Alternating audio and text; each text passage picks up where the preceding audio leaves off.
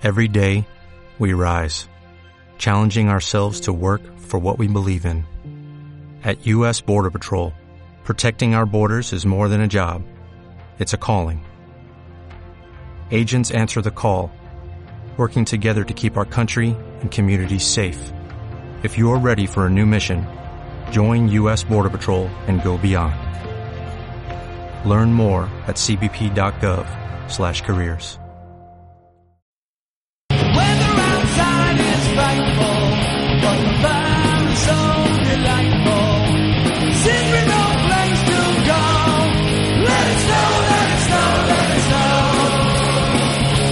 La distancia que corríamos cuando yo era profesional era de 5 vueltas al campo, y a cada vuelta parábamos para tomarnos el pulso.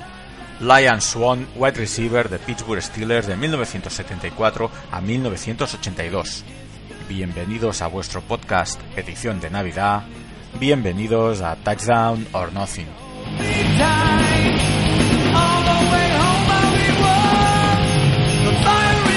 Esta semana vamos a cambiar un poquito el guion. Antes de pasar a los resultados de la jornada y por aclamación popular, repescamos el cuento de Navidad que emitimos la temporada anterior. Adelante.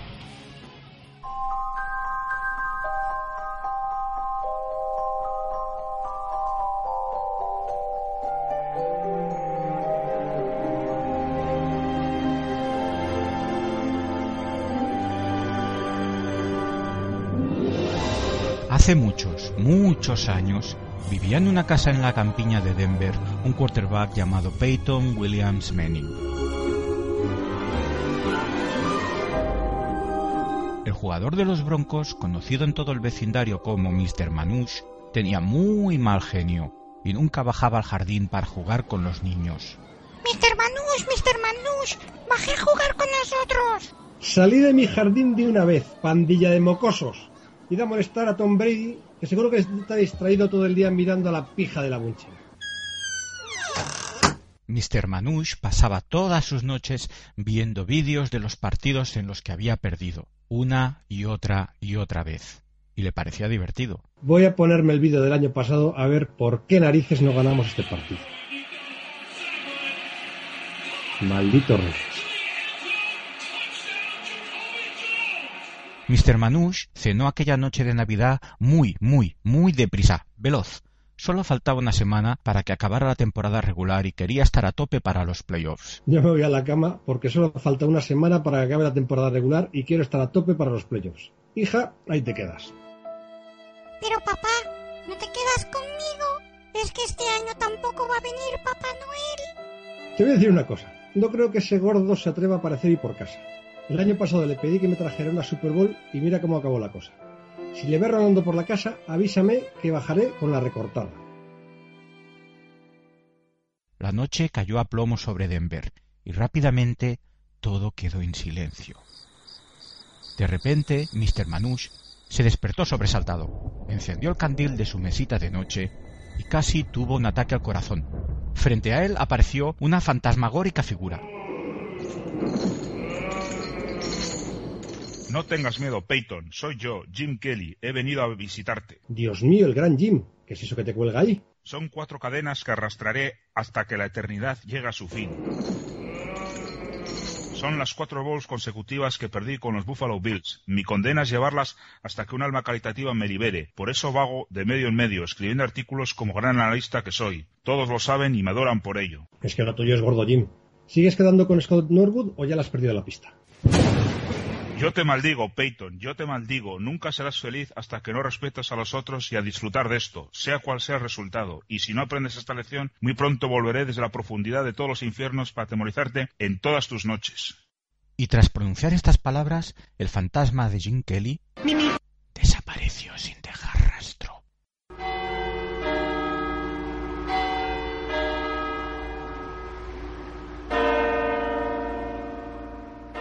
Dieron las dos en el reloj de pared. El silencio era una pesada losa. Tras mucho tiempo con los ojos abiertos como platos, Mr. Manouche había conseguido volver a conciliar el sueño. Dormía pierna suelta hasta que un gran estallido volvió a despertarle súbitamente.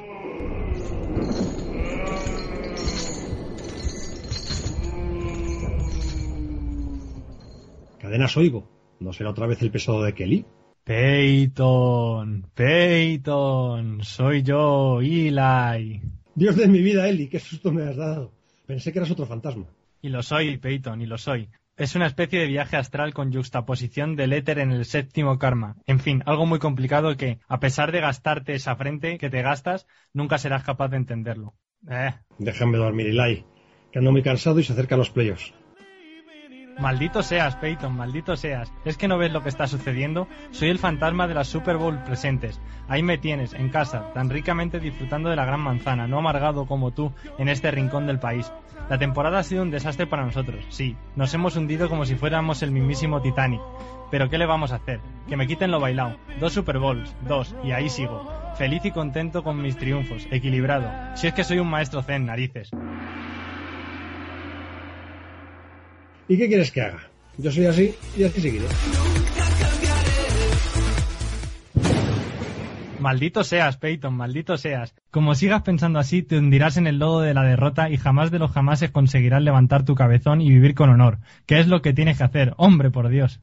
Justo cuando Mr. Manouche iba a replicar a su hermano, este desapareció como por arte de magia. En ese momento, Peyton tenía los nervios más destrozados que aquel infausto partido contra los Jets del 2009, cuando en cada drive pensaba que no salía vivo de la cometida de aquel poderoso front seven. Seguro que pronto empezaría a amanecer y todo pasaría. Peyton reposó su cabeza en su almohada preferida y durante unos minutos estuvo pensando en aquella extraña noche. ¿Habría comido demasiado deprisa? ¿Se le habría indigestado el pollo a la plancha? ¿Le habrían echado demasiada pimienta? Y así se quedó dormido.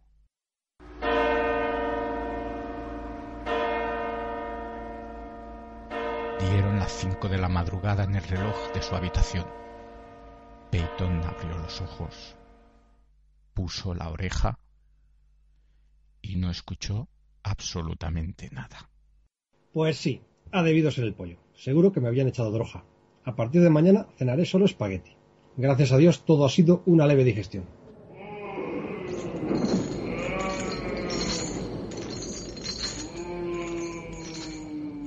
No, Mr. Manus, no ha sido una pesadilla. Coño, Jim Harbaugh, no me digas que tú eres el espíritu de las Super Bowls futuras. Eh, así es, así es.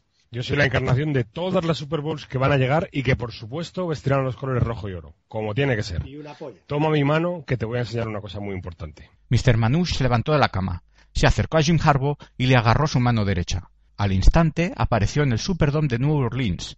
Los Niners acababan de perder la final de la Super Bowl. Las caras no eran muy alegres, incluso varios jugadores estaban llorando. A ver, chicos, se nos ha escapado esta final.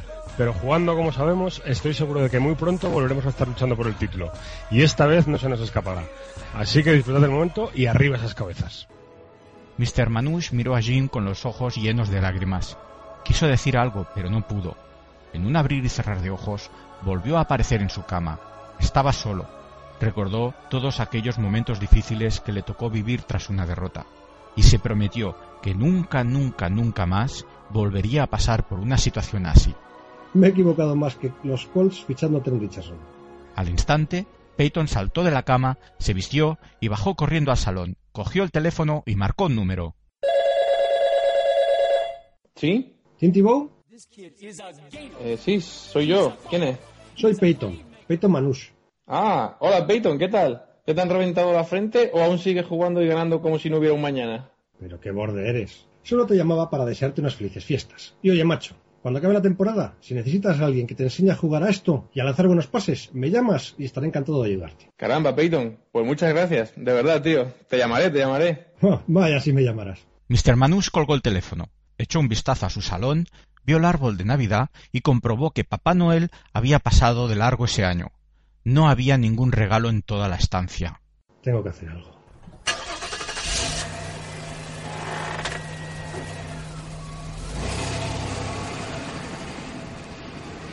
Tomó su Cadillac y condujo por las carreteras de Denver hasta que encontró a Papá Noel.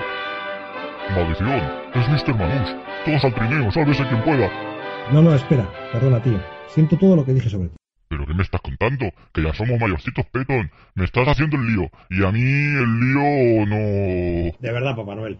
Mi vida ha dado un giro de 360 grados. Siendo así no pasa nada, tronco. La verdad es que me pasaba por tu casa y en cierta forma me vengaba de ti. Le daba toda tu comida a mis renos y yo arrasaba tus cervezas. Donde las dan, las toman amiguete. ¡Ho, ho, ho! Ahora que lo dices, ya notaba yo que me quedaba sin pizzas. Déjate de tonterías y vuelve a casa, Peyton. La magia de la Navidad te enseñará que siempre hay tiempo para rectificar. Mr. Manouche no entendió a qué se refería Papá Noel, pero volvió a su coche con la intención de retornar con sus hijas. En el camino se topó con los niños del barrio y ni corto ni perezoso dejó el vehículo en mitad de la calle y les dijo Venga chicos, pasadme el fútbol que hoy os voy a lanzar algunos pases. ¡Uh! No fíes, chicos. Este seguro que nos pega balonazos y nos revienta la cabeza. ¿Seguro, Mr. Manuch? Que si leches, que he cambiado. Juguemos un poco narices. Mr. Manouche jugó un buen rato con sus vecinitos hasta que cansado por el madrugón volvió a casa. Y allí descubrió que... Espera, narrador, que tengo que decir mi frase. Oh, Dios mío, es un milagro. Vale, ¿puedo seguir ya? Sí, pesado, ya puedes seguir. Y di Redskins. Washington Redskins. The Washington Team. Gracias. Decía que allí descubrió que, bajo los pies de su árbol de Navidad, habían aparecido un número incontable de regalos. Y así, con lágrimas en los ojos, Peyton Manouche entendió que en Navidad y en playoff cualquier cosa es posible, por mucho frío que haga.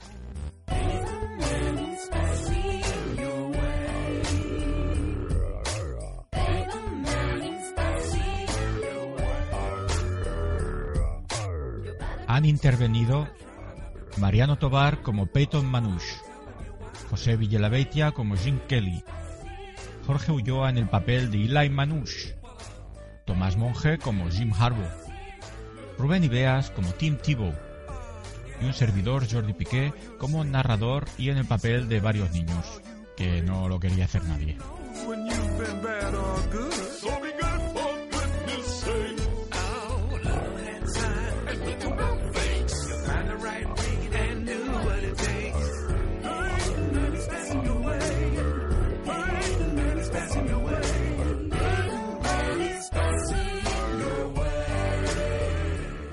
My lover's got humor. She's the giggle at a funeral. José, vamos con los resultados de esta decimosexta jornada de competición que empieza a nevar y hace frío. Tennessee Titans 13, Jacksonville Jaguars 21. Jacksonville rechaza el número uno del draft. Philadelphia Eagles 24, Washington Redskins 27. The Washington Team, si no puedes ganar, ayuda a perder. San Diego Chargers 38, San Francisco 49ers 35. Hay que volver urgentemente a Candlestick, este nuevo estadio es gafe. Cleveland Browns 13, Carolina Panthers 17. Ojito al bluff de Manziel y ojito al peñazo que son los Panthers. Detroit Lions 20, Chicago Bears 14. Los Lions cumpliendo, esto es el mundo al revés. Baltimore Ravens 13, Houston Texans 25. Los Ravens echando la temporada por la borda. Minnesota Vikings 35, Miami Dolphins 37. No se lo creen ni ellos. Atlanta Falcons 30, New Orleans Saints 14. En New Orleans deberían de empezar a rodar cabezas, y cuantas más, mejor. New England Patriots 17, New York Jets 16. Menudo susto se llevaron los Patriots. Kansas City Chiefs 12, Pittsburgh Steelers 20. Steelers con paso firme. Green Bay Packers 20, Tampa Bay Buccaneers 3. Si los Packers hubieran jugado contra otro equipo, quizá hoy no serían equipo de postemporada. New York Giants 37, San Luis Rams 27. Los Giants como The Washington Team, a amargarle la fiesta a otro. Indianapolis Colts 7, Dallas Cowboys 42. Ojo con los Cowboys que yo los veo favoritos para los playoffs. Buffalo Bills 24, Oakland Raiders 26. Derek Carr cada vez me gusta más. Seattle Seahawks 35, Arizona Cardinals 6. Seahawks y Cardinals a lo de siempre, el uno hacia arriba, el otro hacia abajo. Y ya digo yo el marcador de Denver porque creo que vas a sufrir un orgasmo. Denver Broncos 28, Cincinnati Bengals 37. Desde 1870 que Peyton Manning no lanzaba cuatro intercepciones. Ya sabéis que tenemos dos concursos en marcha. En el primero basta con hacer retweet del tweet con el que anunciamos la publicación de este programa, tantos retweets semanales, tantos números para el gran sorteo de fin de temporada, en el que estará en juego un Game Pass para toda la temporada 2015-2016. El segundo, con premio sorpresa, consiste en enviar vuestras votaciones a los premios de esta temporada. Y daros prisa porque está a punto de concluir. Para ello podéis nombrar vuestros favoritos a arroba tdornothing o como parece que estáis prefiriendo una amplia mayoría de vosotros, enviarlos a premiostemporada.gmail.com. Gracias a todos por participar. Nos quedan solo dos Power Rankings por conocer, así que vamos al correspondiente a esta jornada.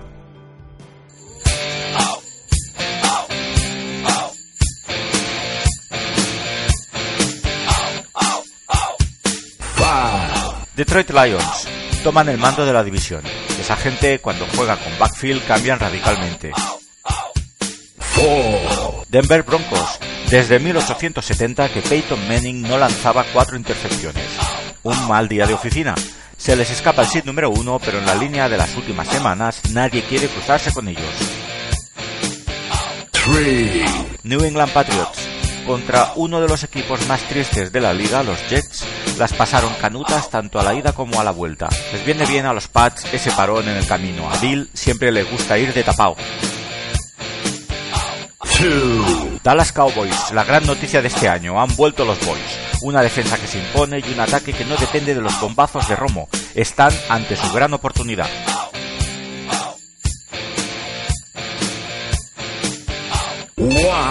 Seattle Seahawks han llegado al final de la regular season siendo otra vez el equipo más sólido. Una cosa es que no me guste su estilo o que crea que Wilson no sería ni la mitad de lo que es si no tuviera detrás a Marshawn Lynch o que esa defensa tapa todas las vergüenzas y otra negar la realidad. Seahawks son el rival a batir.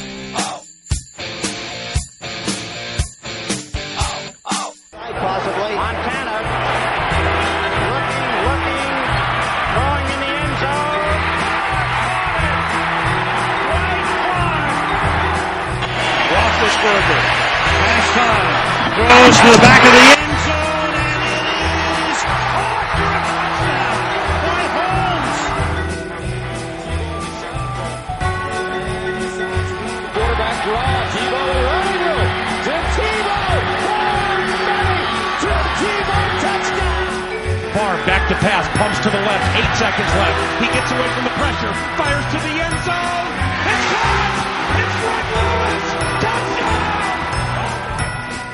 Smith in a gun with Gore in his left hip. Third down, Alex takes the snap. Alex looking, got it, post, and it's it! Touchdown! Touchdown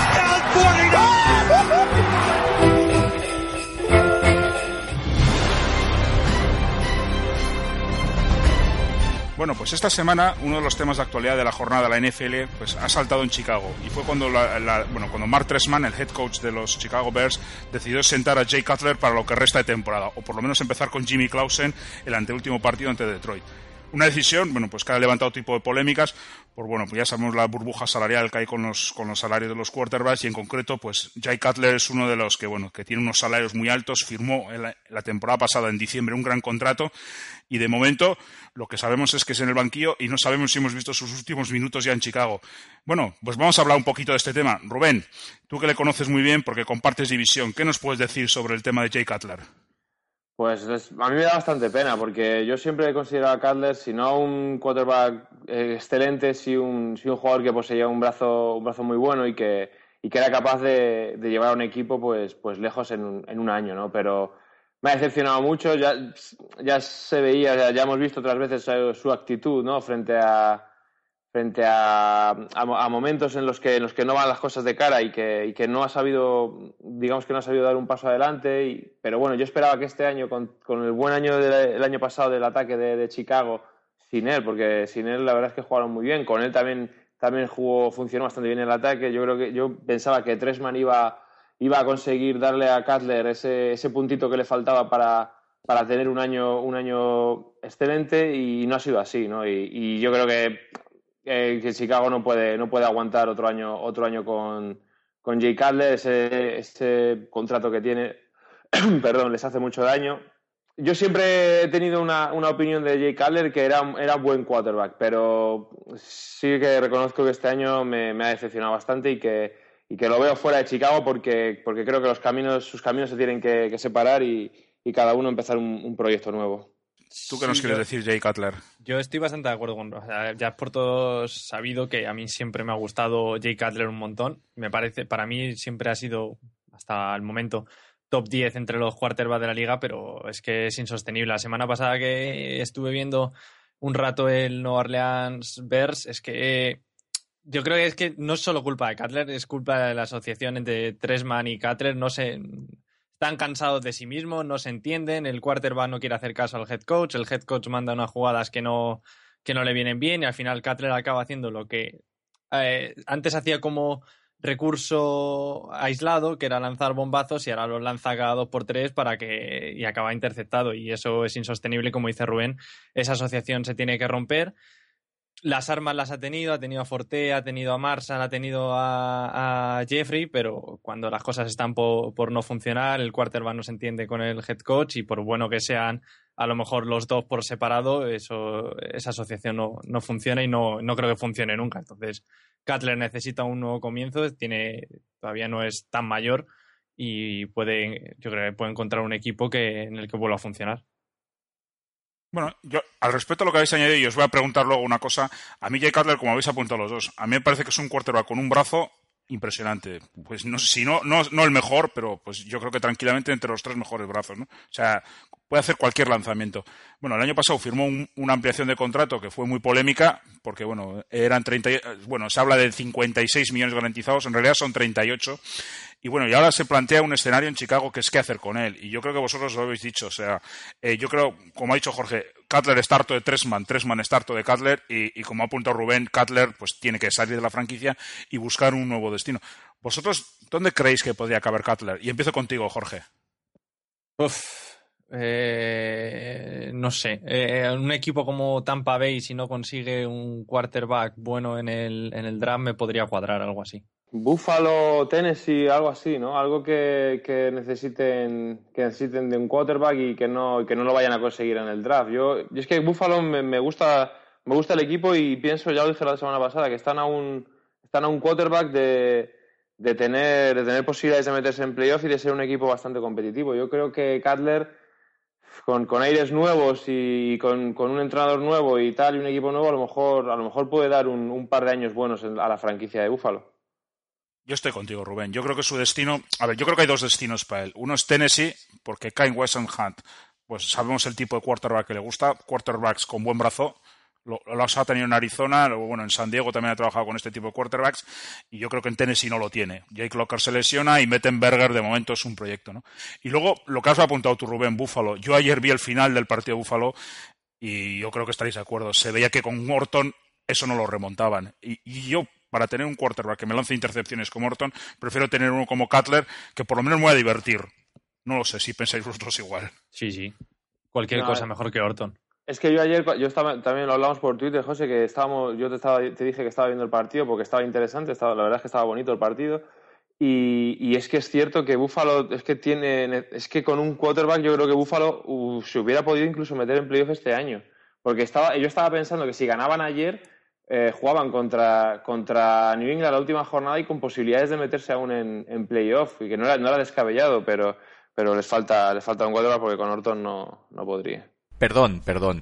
Ya sé que no debería meterme, pero es que si no lo digo, reviento. Hay una ciudad en la costa oeste de los Estados Unidos con un equipazo montado, que eso sí están a un quarterback no de meterse en playoffs, sino de levantar el Vince Lombardi Trophy, con una defensa sensacional, un ataque terrestre potente y un cuerpo de receptores que asusta. En un equipo como ese, un gunslinger, un pocket passer, un tío con brazo, con veteranía, con experiencia, por mal que lo haya hecho Jade Cutler en los últimos años, y lo ha hecho fatal, pero un tipo como ese es el quarterback que algunos entrenadores preferirían para liderar desde el principio su proyecto. Los destinos que comentáis, Buffalo, Tennessee, esos son cementerios de elefantes. Ahí un quarterback va cuando ya admite que lo mejor que podía dar a la liga ya lo ha dado.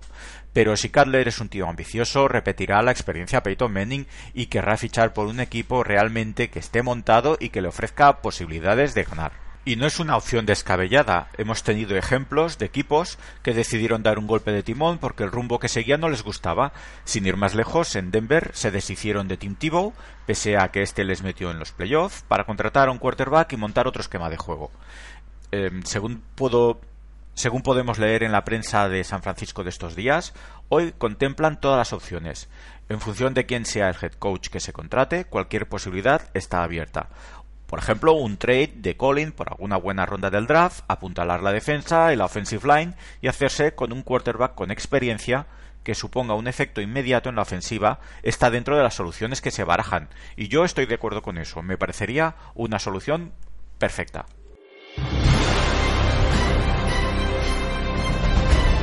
Otra noticia que ha saltado, bueno, salió, salto de última hora, no está Tomás, bueno, pues esto yo ya diré algo, es simplemente que, bueno, pues tras el partido Stephen Ross, pues yo no sé si fruto de la, de, la victoria conseguida en un safety en los últimos segundos, dijo que Joe Philbin continuaba.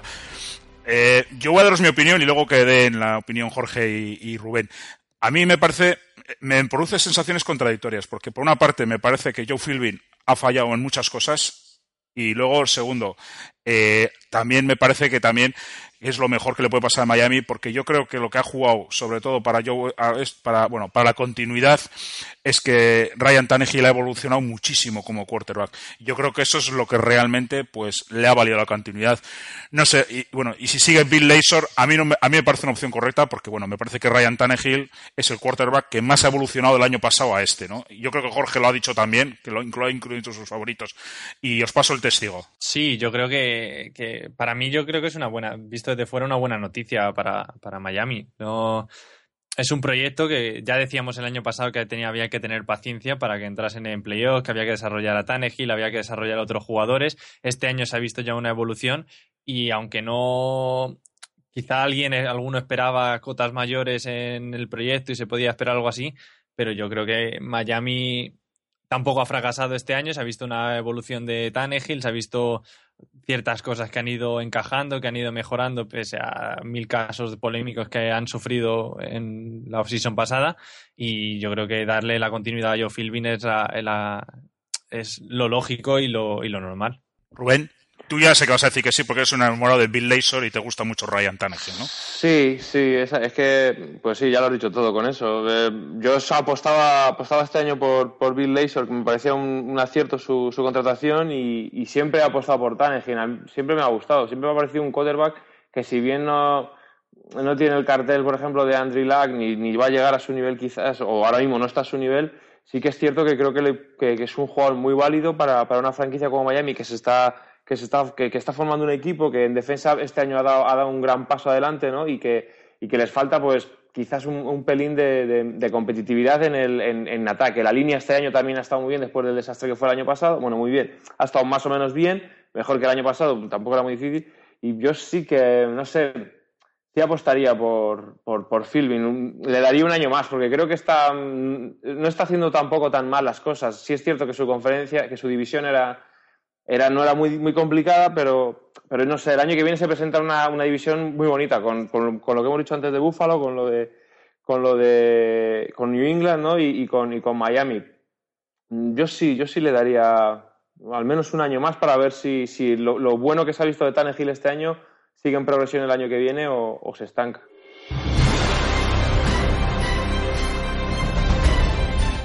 Entonces, bueno, vamos a empezar con el primer partido de la, de, este que vamos a empezar a comentar, que es un partido que tuvo lugar en Pittsburgh. Era un partido con unas, bueno, con unas implicaciones para playoffs tremendas, porque prácticamente el que, el que ganaba, pues, se hacía, se hacía dueño de su destino. Bueno, en el caso de los Pittsburgh Steelers, están dueños de su destino, que ahora mismo, bueno, pues son, eh, son los, son los estos, son los ya tienen asegurada una plaza de playoffs, pase lo que pase, ¿no? Entonces, el partido yo creo que estuvo, pues, lo que pudimos ver. Yo lo que vi es un ataque de Kansas City que, que me parece, no sé qué le pasa, está como atascado, como totalmente atorado. Hemos visto que, bueno, que Alex Smith todavía no ha conseguido pasar un solo pase de touchdown a un wide receiver, tampoco este domingo, y además pues algo ya que llama la atención porque el equipo ya es que necesitaba, pues ya necesitaba poner puntos en el marcador, están poniendo field goals, field goals y field goals y evidentemente pues solo con field goals a un ataque como el de Pittsburgh que pues que está pues pues que ayer, tampoco, ayer estuvo no estuvo digamos al 100%, pero bueno, luego ya cuando pues bueno, cuando Ben Roethlisberger pues empezó a entrar en juego pues eh, y pudo empezar a conectar con sus wide receivers, sobre todo con Antonio Brown, bueno, pues el equipo fue, se fue imponiendo a Kansas, ¿no? Y yo creo que el partido, los que estuvimos viendo el partido, vimos que, que lo iba a ganar Pittsburgh porque Kansas simplemente no podía hacer nada. Kansas estaba muy bien en defensa. Yo creo que Rubén, tú lo decías, eh, lo dijiste en Twitter, que la, la, defensiva de los jugadores de la defensiva de Kansas pues iban a mosquear con el ataque. Creo que lo dijiste, ¿no? Sí, sí, lo dije. Sí, porque la defensa estuvo haciendo su trabajo, o sea, la secundaria estuvo bastante bien, la línea estuvo muy bien, con Poe, que estuvo, a mí me encantó, Houston también estuvo jugando muy bien, y bueno, y veías que el equipo podía con, el ataque de, de, Pittsburgh, que bueno, que, que en su campo es, un, es, una pisonadora, o sea, y es una carta muy potente, estaba parando relativamente a Levon Bell, y sin embargo, pues eh, veíamos un Alex Smith totalmente atorado, no pasaba un solo pase de 10-15 yardas, no arriesga nada, Reddick Bow, bueno, Dwayne Bow, que ha estado toda la semana con fiebre, la verdad que estuvo muy mal. Travis Kelsey es la única amenaza que tiene el equipo por juego aéreo y luego pues en el juego de carrera pues la defensa pues de, la defensa de Pittsburgh pues paró bastante bien tanto a Nile Davis como a Jamal Charles no entonces yo creo que el partido al final se, se decidió pues porque Pittsburgh puso los números suficientemente de puntos al final rompió el marcador pero es que se veía una Kansas incapaz en ataque. ¿no? O a mí me decepcionó y sobre todo porque es un equipo que después del partido de Seattle me gustó muchísimo con ese juego de carrera que tenía. Lo que pasa es que no sé qué pasa con Andy Reid, no, no sé si es que no tiene piezas o, es simplemente que Alex Smith no da para más, ¿no? Porque bueno, luego ves sus estadísticas, 31 para 45 y 300 yardas, pero es que son cero touchdowns, ¿no? Y claro, y así evidentemente pues es totalmente imposible. Es que el partido se veía que no lo iba a ganar Kansas porque no tenían, no tenían argumentos ofensivos. Es que era screen tras otra, otra screen, otro balón a la flat, otro balón a, al check down de, del running back, o uh, carreras, por el, carreras de Jamal Charles, otro la flat, otro la screen. Es que así no se, no se puede. Si no tienes un juego, no tienes un mínimo de juego profundo, es que la defensa se, se adapta a ese tipo de juego y al final no, no, no consigues, no consigues avanzar yardas. Y es lo que le, lo que le pasaba ayer a, a Kansas. Su defensa estaba a un nivel muy alto porque contener el ataque de, de Pittsburgh en el, en el, estado que está ahora mismo, con Antonio Brown que está espectacular, Le'Veon Bell que está espectacular, Martavis Bryant, Head Miller, eh, yo creo que el, la defensa estaba excepcional, o sea, aguantó el tipo durante, durante gran parte del partido, pero si, tú, si tu ofensiva no es capaz de, subir puntos al marcador, es que hay un momento que la defensa va a caer y, y es muy parecido, luego lo hablaremos, a lo que, a lo que le ocurrió a, Arizona, ¿no? Es que si tu ataque no funciona, por muy buena defensa que tengas, al final tu, equipo va a perder porque no tiene, no, no tiene capacidad de, de, de, aguantar a la defensa en el banquillo descansando un poco, sino que, sino que es venga a jugar, dos minutos en el, en el banco y, otra vez a jugar, que te tiras seis, siete minutos defendiendo, como, además como defiende, como defiende Kansas, que, que su línea defensiva, como tú has dicho, está, está muy bien con Justin Houston, Tamba Jalí, eh, Poe. Incluso la baja de Eric Berry, pues la, la, han conseguido paliar y, y, es que no, no había, no se veía que el partido no, no, no, lo iba a sacar adelante porque, porque no eran capaces de, anotar, no eran capaces de, poner en, peligro a la defensa de, de, Pittsburgh y ahí ellos se sentían cómodos, se sabía que, en cualquier momento Pittsburgh iba, a romper el partido y, se iba a acabar. Y eso fue lo que, sucedió. Ha sido una lástima porque yo creo que Kansas sí ha hecho, un muy buen fútbol este año, han sido un equipo muy competitivo pese a todas las bajas que han tenido. Y, pese a todo, y sí que han estado, peleando hasta casi hasta el último momento y a mí me da pena porque, porque sí confiaba en que, en que Kansas pudiera dar la sorpresa y, meterse en playoffs, ¿no?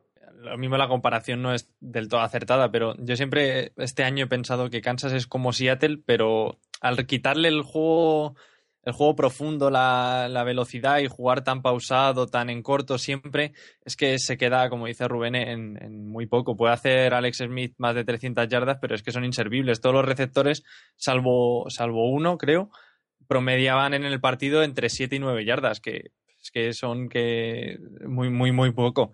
Y si encima te paran a, a Charles, pues todos los argumentos ofensivos de, de Kansas se, cae, se vienen abajo y se quedan en, muy poca cosa. Pero claro, es que también los receptores de Kansas, puff, poca cosa, como ha dicho José, poca cosa tienen. No, no hay nada de calidad, nadie que te fíes de. Si de por sí Alex Smith no es de lanzar pases profundos, tampoco tiene un jugador del que te fíes de que le vas a y por lo menos la vaya a luchar o a intentar es que es muy complicado el, ataque y depender solo de que llamar Charles te haga 100 yardas cada día es complicado. Y por otro lado eh, Pittsburgh pues sacó la en playoff ya sabemos lo que son son un equipo este año han estado irregulares tan pronto tienes el día de que Rollinsberger te destroza que Le'Veon Bell te hace casi 200 yardas corriendo, como te pueden tener el día que no les sale nada, que en defensa se hunden y que, les pueden meter una paliza en playoff. Pero vamos, yo no sería quien me quisiese cruzar con, Pittsburgh en, una wildcard. ¿eh? No, es un equipo incómodo, como has apuntado tú. Es un equipo que, hombre, si te sale, te planta el huevo como el día de Tampa de los Jets, pues sí, le ganas. Pero si no, es un equipo que cuesta muchísimo ganarle. Veterano, bueno, veterano, o sea, con, mucha, con muchas tablas, ¿no? Sí, sí, No, Tomlin y- sabe manejar muy bien esos Y, a- partidos. y además es un equipo que es exacto, es irregular y le da exactamente igual jugar fuera que jugar en casa. O sea, el partido bueno te lo va a hacer o fuera o en casa. No es algo que dependa mucho de, de que jueguen en, en su propio campo, sino que te pueden ir a, a, yo que sé, a un a un a Denver, por ejemplo, y, tener el día inspirado los, los cuatro que tienen en ataque y, volverte loco, ¿no? Así que yo, yo estoy coincido con Jorge, lo dije hace tiempo que con Pittsburgh, o sea, sería el último equipo con el que me quería enfrentar en, playoffs. Sí, New England, por ejemplo, les tienen temor, o sea, pero reverencial. Es porque es un equipo que la- más de una vez le ha fastidiado, ¿no? O sea, lo que comentáis vosotros. A mí tampoco me gustaría verlos tampoco en playoffs. A ver cómo terminan, si campeones de divisiones o de wildcard, ¿no?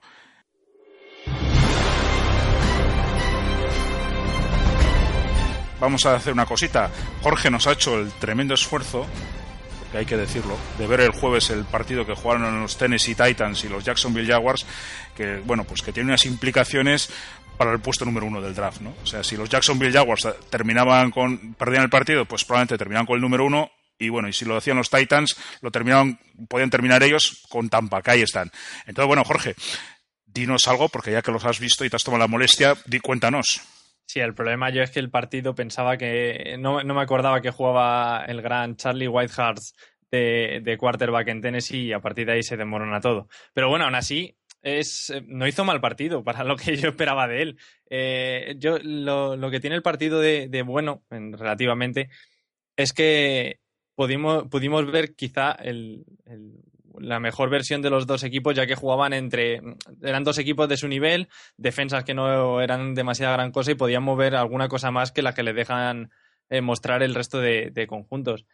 Eh, en Jacksonville, eh, complicado, ganaron en el partido. Borles a mí me gustó, pese a que luego mira las estadísticas y apenas hizo 100 yardas de pase, pero para lo, lo mal que le protegió la línea, lo mal que están los receptores, pues yo creo que eh, el cuerpo de receptores ha decepcionado un poco este año. Sin Blackmon no, no han terminado de cumplir, los rookies no han terminado de estancar, y eso que Marquis Lee eh, no estuvo mal. Pero Borles toma buenas decisiones, cuando corre cuando tiene que correr no, y no, no, no lo hace nada mal. Y luego en defensa, pues no presionan mal en mm, el front seven, la secundaria es algo más floja, pero bueno, no, no dieron del todo mala imagen para, para tal y como están. Podían haber sacado mismo alguna, alguna victoria más este año.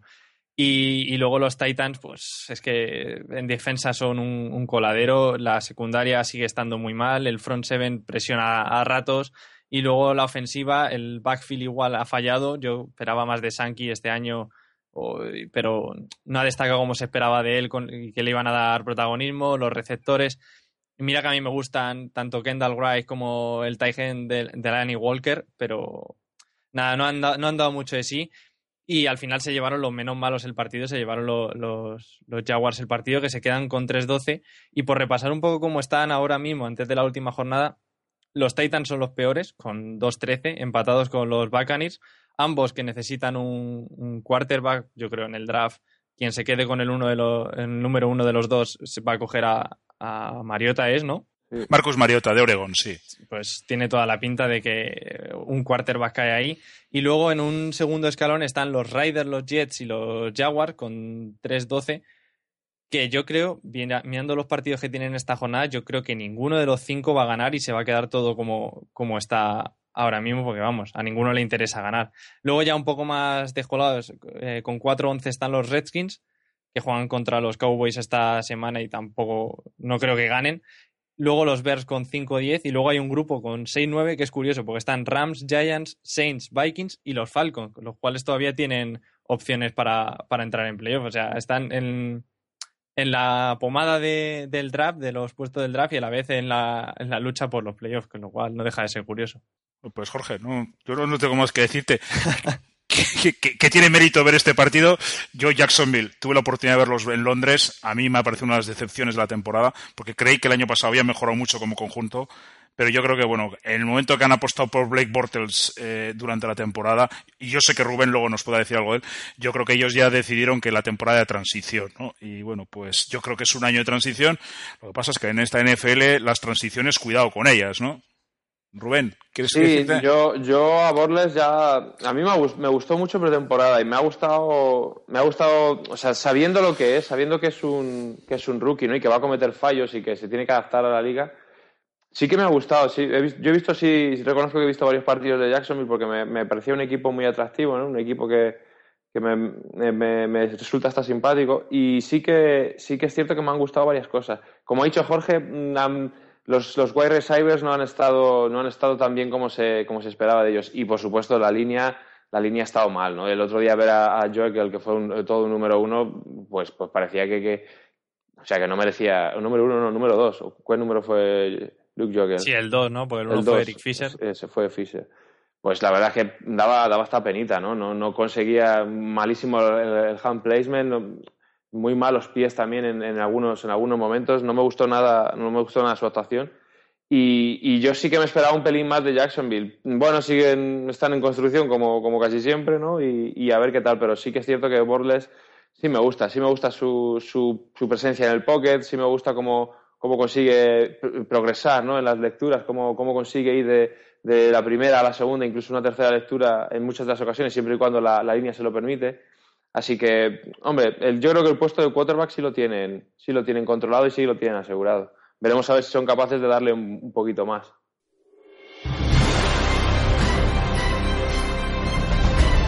Entonces vamos a hablar de lo que, bueno, de lo que era el gran partido de la semana, pues que, que ya sé que Jorge va a decir que no, porque él, él nos afeita viendo estos partidos, como dice Jordi, y estos partidos defensivos, y era el Seattle Arizona, ¿no? Pues que era un equipo que estaba en juego ni más ni menos que, que el puesto número uno de, de, la, de la conferencia nacional.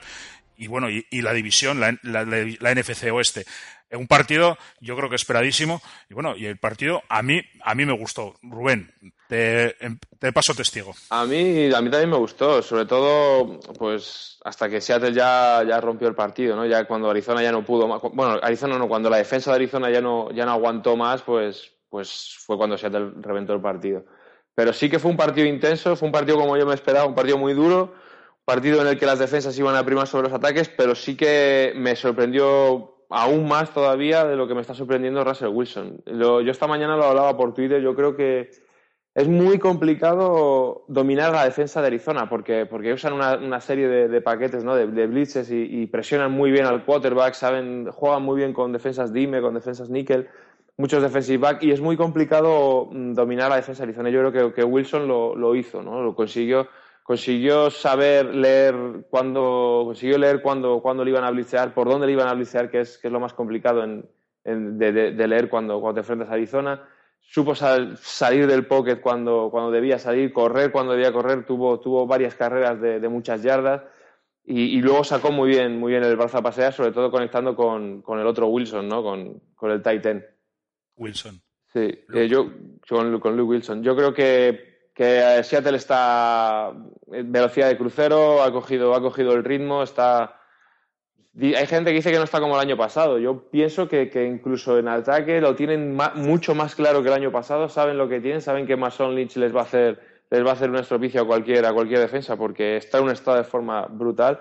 Wilson está mejor que el año pasado, sin ninguna duda. El año pasado sí tenía más problemas en, el pocket porque como dicen los americanos, ¿no? Veía fantasmas, ¿no? Veía presión de, de, donde no la había, pero este año lo tiene claro. Él este año sabe que tiene una, una, primera lectura y si no va a salir corriendo, porque, porque es su manera de jugar. Su manera de jugar es salir del pocket y leer el campo. Y eso lo hace, lo hace como nadie en la liga y, lo está explotando, lo está explotando bastante bien. Parece que Duke Balding está también un poquito mejor y que, y que bueno, pues, pues con Luke Wilson, con, con Moeaki, parece que sus Titans pues siguen, siguen funcionando a la espera de, Zach Miller, que no sabemos si volverá Y, y bueno, pues, pues Seattle, Seattle está muy fuerte, Seattle es, es ahora mismo el favorito y si consigue el sit 1 aún más todavía, de la NFC, por supuesto, y, vamos a ver, vamos a ver qué pasa. Arizona aguantó lo que pudo, pero sin quarterback y sin, y sin running back es que es casi imposible es, imposible ganarle a un equipo como Seattle. Y, veremos a ver si, si el, el, que, con el que se enfrenten, que seguramente sea, si los resultados se dan como, como se tienen que dar,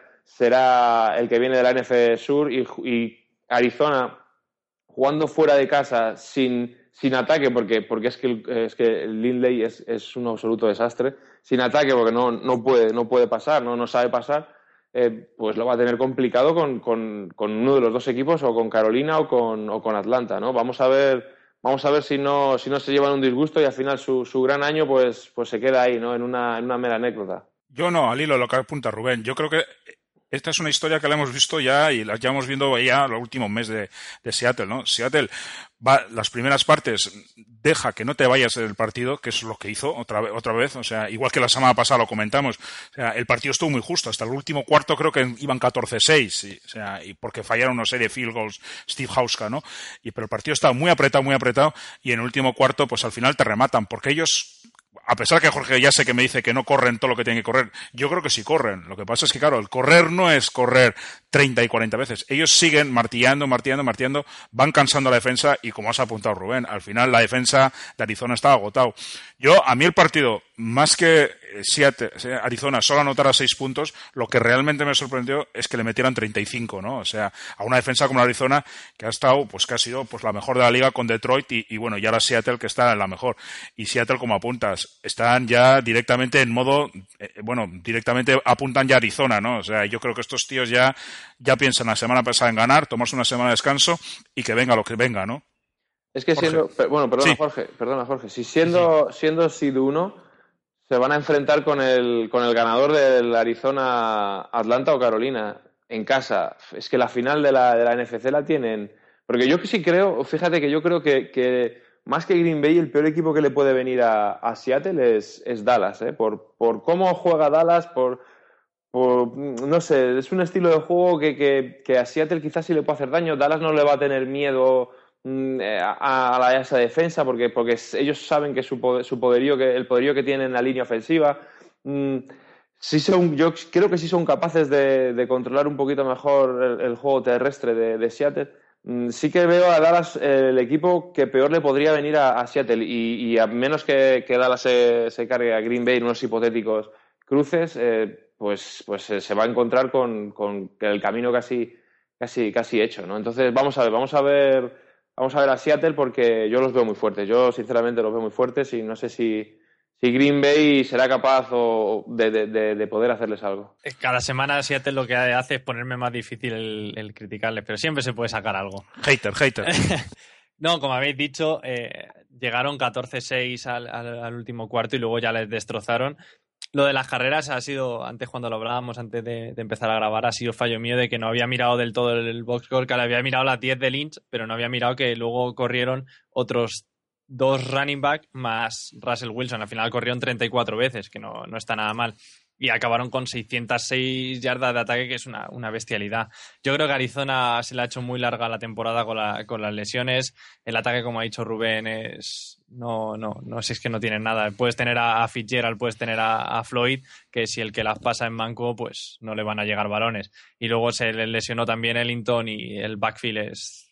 Es que es lamentable, es que no, no van a hacer puntos. Es, como Carolina cuando se atajó el año pasado, pero Carolina al menos tenías un, un Cam Newton que podía inventarse algo. Es que aquí no, nadie se puede inventar nada.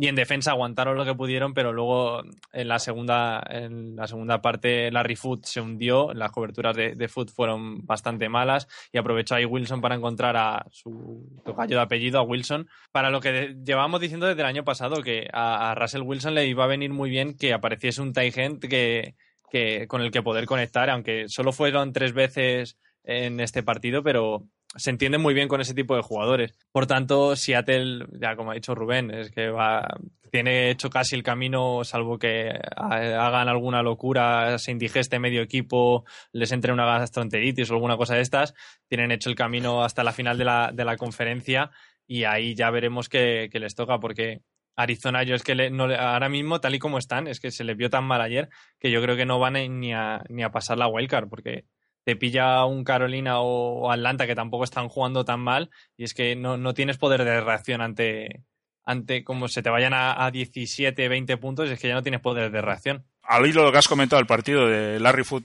y lo que ha comentado Rubén, yo creo que lo que se ha visto lo que se ha visto en Russell Wilson es que lee muy bien los blitz y, y sobre todo en esas dos jugadas, si viste el partido, o sea, bueno, que sí, que lo has visto, se le vio a Russell Wilson que él estaba pidiendo que le pasaran el snap porque ya sabía perfectamente, había identificado perfectamente la cobertura y fueron los dos jugadas a Luke Wilson que bueno, yo creo que es un poco rompió Arizona, ¿no? Sí, sí, eso lo dijimos ya el año pasado, que Russell Wilson tendrá sus carencias, tendrá sus virtudes, pero lo que es es un quarterback muy inteligente. Sabe lo que tiene que hacer en cada instante del partido, sabe cómo tiene que leer, eh, cómo tiene que correr, cuándo tiene que correr, cuándo tiene tiene que dar al hincha. Es que hace muchas cosas muy bien.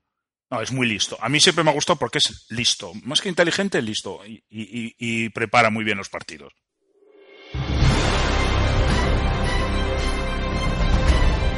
Simplemente vamos a dedicarle un momentito antes de pasar a las recomendaciones, porque yo creo que el partido fue una auténtica castaña. O sea, tú, Jorge Díez, sé que yo seguro que te lo pasaste mejor viendo a Odell Beckham Jr. haciendo travesuras y diabluras en el partido que lo que pudimos ver los que bueno los que queríamos ver el, Indianapolis Colts Dallas Cowboys un partido que se esperaba muchísimo pero que bueno que eh, a los 10 minutos ahí se dio cuenta que había un equipo que no se había presentado a jugar como los, los Indianapolis Colts una actitud lamentable o sea pasaron del partido. Yo creo que en cuanto a la primera jugada hicieron una cosa rarísima que fue un fake punt eh, eh, eh, hundidos en su propia yarda. Ya no les salió bien. A partir de todo el partido, pues a, Dallas se le puso de cuesta, de cuesta abajo. Se pusieron 28-0, yo creo que facilísimamente, y al final incluso se permitieron sacar a, bueno, a Brandon Whedon, que sacó, que, que que hizo un pase larguísimo a Terrence Williams, y bueno, y también se les permitieron el lujo de poder descansar de Marco Murray, que bueno, que, que yo creo que, que yo no sé, lo de la muñeca rota, bueno, el dedo roto, pues la verdad es que lo hizo bastante bien para tener un dedo roto, ¿no? Y al final, pues el equipo optó por prudencia yo creo que lo tienen la semana que viene. Van a jugar en, en- en esto, en Washington. Pero yo creo que es un partido que ellos no me da la sensación que se van a querer jugar mucho. Porque ellos ya prácticamente el seed número 3 lo tienen. La posibilidad de terminar dos es prácticamente es imposible o uno porque necesitan que empaten Green Bay y, y Detroit y eso sabemos que es imposible y que pierda Seattle pues también cosa que es casi imposible entonces yo creo que van a dar descanso a sus jugadores pero es un partido que no tuvo historia ¿no? y luego Andrew Luck que siempre le hemos criticado que maquilla mucho sus, mm, sus estadísticas en el último cuarto esta vez no hizo falta ni eso cuando se vio que bueno pues que la defensa de Dallas le estaba atizando pero bien pues yo creo que Chuck Pagano hizo lo más inteligente, es mandar directamente al banquillo. Creo que provocó toda una revolución en Twitter y en todas las redes sociales, porque claro, eh, eh, todos sabemos que eran las finales de las fantasy, y claro, Andrew Luck es una máquina en fantasy. Entonces, bueno, yo poco más tengo que decir de este partido. Tú no sé si querrás decir apuntar algo. Sí, es que a mí me ha dado la sensación esta temporada de que para Indianapolis eh, anda como falto de, de- de ritmo competitivo. Es muy complicado jugar seis partidos contra Houston, Tennessee y, y Jacksonville, que luego te pueden sacar alguna victoria a ellos, pero es que son tan inferiores en teoría a Indianapolis que al final luego cuando llegan a estos partidos y no es la primera vez que les pasan que les plantan un 28-0 de salida a Indianapolis este año y, el año pasado, ni será la última. Eh, luego le caerán los palos a, Andrew Luck en general, pero eh, están lejos de- del nivel que, se esperaba, o que yo por lo menos esperaba de ellos al principio de, de- de la temporada. Corrieron 10 veces otra vez, Trent Richardson ya corrió dos veces para una yarda. Eh, es que al final hicieron una yarda de, de carrera en total. Es un poco... Jorge, una cosa. La Sí. carrera más larga de Richardson anoche fue una lateral. Tres yardas, la más larga. Sí, pero, sí, pero una lateral que yo creo que corrió cinco yardas en lateral. Si es que no, no, no, no, no, hay muchas cosas que no funcionan en Indianapolis. Los receptores tampoco me, me da la sensación de que estén en su mejor nivel. Eh, no, yo- es que es complicado hasta que pasen la, la, la wildcard.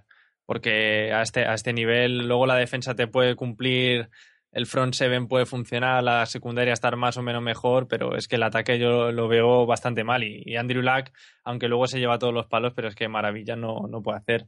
Y Dallas pues se le puso el partido de cara enseguida, aún así corrió, decías tú de reservar una de Marco Murray, aún así corrió 22 veces, que no, no está nada mal, no, no, estuvo en sus números, pero no está nada mal. Y... Por, por de medio, ¿eh? Querían el récord de Emmitt Smith. Sí, sí, pero bueno, que para estar con el dedo roto recién operado, que no está mal que corriese tantas veces cuando estaba en duda que participase. Y como dices, yo, yo creo que este, en la semana que viene tampoco van, van a forzar demasiado, es bastante complicado, dudo mucho que Seattle pierda con San Luis después de lo visto eh, de cómo los Giants explotaron su, sus carencias y lo del empate todavía más complicado. Entonces, pero aún así a Dallas se le ve que llega muy, muy fuerte a, playoffs y si juegan serios y eh, sacan su mejor versión, más de un susto van a dar y hay que tenerle muy en cuenta porque tenemos ya asumida la que Dallas siempre acaba cagándola, que, que, Romo siempre se viene abajo y tal, pero yo creo, eh, y mira que lo dije la semana pasada, que todavía se podían venir abajo, pero es que se les ve muy bien. Y después de la cagada monumental de Filadelfia el, el, sábado que les ha dejado, les dejó el partido en bandeja, pues ya este partido no tuvo, no tuvo ninguna historia. Bueno, lo que dices tú de Tony Romo, lo que es, lo que pasa es que yo creo que es el mejor Tony Romo que hemos visto en muchísimos años, ¿no? Creo que ayer 218 yardas y falló dos pases, algo. Sí, sí, está muy, muy seguro, muy, muy concentrado, sabe lo que hace, como no se lo había visto en, en, en años. Con esa línea, no. Sí, bueno, pero puedes ponerle esa línea a Ryan Lindell y, y que no pase un balón también. Pues imagínate a tu amigo Eli Manning con esa línea y Odell Beckham. Estábamos ya en la Super Bowl sin jugar playoff. bueno.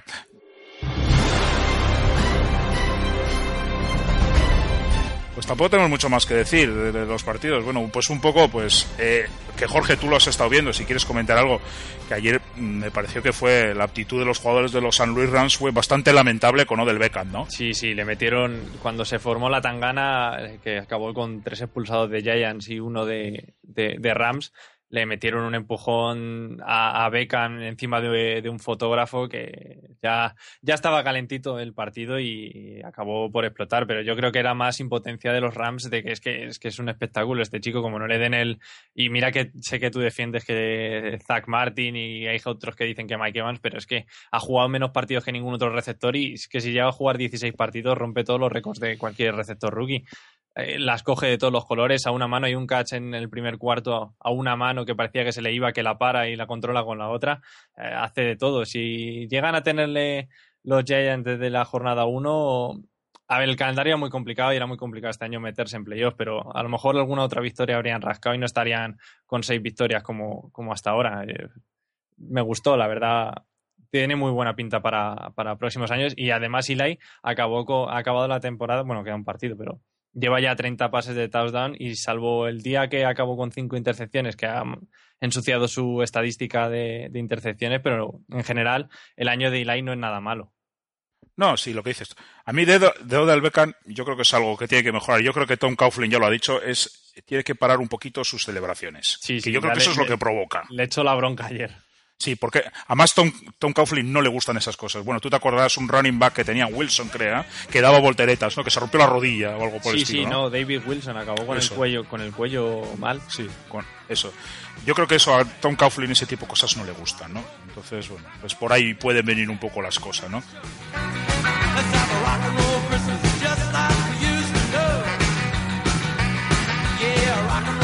Vamos a pasar a lo último, que son las recomendaciones. Sácate las recomendaciones, Jorge. Eh, que nos queda una última, una última jornada. La recomendación, sin duda alguna, es el, el Detroit Green Bay, porque es lo que me toca a mí y lo que, y que Sí, espero eso que, es lo que te iba a pedir. Tu Sí. recomendación de la semana. Porque, porque se juegan la división, se juegan, no lo creo, pero si, si, si cayera si cayera Seattle en, en San Luis, pues, pues Green Bay todavía podría ser Seed 1, lo veo, lo veo complicado, pero, pero es, un, es un partidazo, Detroit ya sabiendo que, que está en playoff, pues, pues tiene esa, ese peso que se ha quitado de encima, ¿no? así que pueden jugar un poquito más, más tranquilos y me, me parece que será, será un partidazo, noche de, noche de gala en, en Lambeau. Bueno, pero Jorge, dinos otro partido. Claramente el, el Carolina Panthers Atlanta Falcons, que va a hacer que un equipo con récord negativo gane el que gane. Bueno, si empatan entra Carolina, pero quien gane entra, entra en playoff y van a entrar. Va a estar competido, va a estar reñido, va a estar igualado, yo creo. Y no me atrevería casi a decir quién, quién va a ganar el partido. A ver, la- lo lógico sería que los Falcons ganando en casa y que no se les está viendo muy mal. Julio Jones ha estado, estuvo ayer bien. Más Ryan se le tiene buenas sensaciones y, demás. Yo votaría por Falcons, pero complicado de cantarse por alguien. Y ojo a ellos en playoff después de colarse co- como se están colando. Y por cerrar yo las recomendaciones, pues, pues voy a hacer el otro partido que es el Sunday Night, que también es un partido donde Cincinnati y Pittsburgh pues se juegan se van a jugar la división, o sea, entrar con, o jugar el partido de la ronda de wildcards en casa, incluso hay alguna posibilidad de que puedan terminar con el seed número 2, pero bueno, ya lo veremos, que es el partido que bueno, que va a cerrar la temporada, la regular season y es el último, bueno, y sin más, y, y es el Sunday Night, que creo que lo ayer durante la transmisión lo dijeron, ¿no? Y bueno, y no creo, y el resto de los partidos hay muchas implicaciones, pero creo que los que hay que ver son esos, ¿no? Sí, además cada uno es en un horario. eh, enlazamos lo- los tres. Primero el de Atlanta, luego el de, el de Green Bay y luego el de Pittsburgh y queda perfecto el horario del sábado.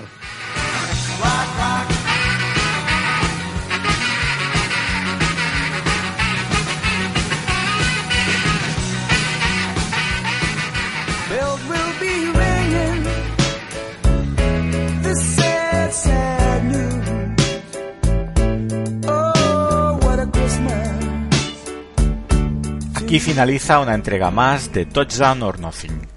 Tanto si eres de los que viven estas fiestas desde sus creencias religiosas, si por el contrario eres de los que aprovechan para darse algún capricho, o de los que las disfrutan con su familia y amigos, el equipo de analistas, expertos, filósofos, pero siempre aficionados al fútbol americano que conformamos este podcast, os deseamos a todos unas felices fiestas. Nos veremos dentro de una semana. Será el último programa de regular season y también el último programa del año. Hasta luego compañeros. Y ojito en la mesa, que nos conocemos.